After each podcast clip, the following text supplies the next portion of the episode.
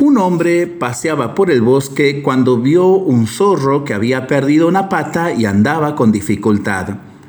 Se quedó observando y poco después vio a un puma llevar una pequeña presa de su boca y dejarla cerca de la madriguera del zorro. Lo mismo sucedió al día siguiente y el día después. El hombre no salía de su asombro al ver lo que sucedía y reflexionando creyó encontrar la conclusión sobre lo que pasaba que debía abandonarse a la misericordia de Dios, para quien nada es imposible. Se dijo a sí mismo, me dejaré estar confiando en que Dios proveerá mis necesidades. Así lo hizo durante días y días, pero nada sucedía. Casi al borde de la muerte escuchó una voz, Tú que transitas el camino errado, abre los ojos a la verdad.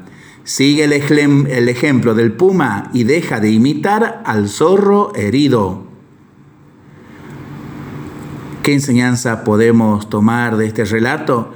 Y la de Jesús en el Evangelio según San Mateo capítulo 16, versículo 25, 25 perdón, que dice, el que pierda su vida la encontrará. Para pensarlo y para rezarlo en familia y entre amigos, ¿no? Mientras lo hacemos, pedimos al Señor su bendición para este día y para esta semana que iniciamos le seguimos pidiendo por el fin de la pandemia, de las guerras y por el buen tiempo para nuestras vidas, nuestros animalitos y nuestros campos.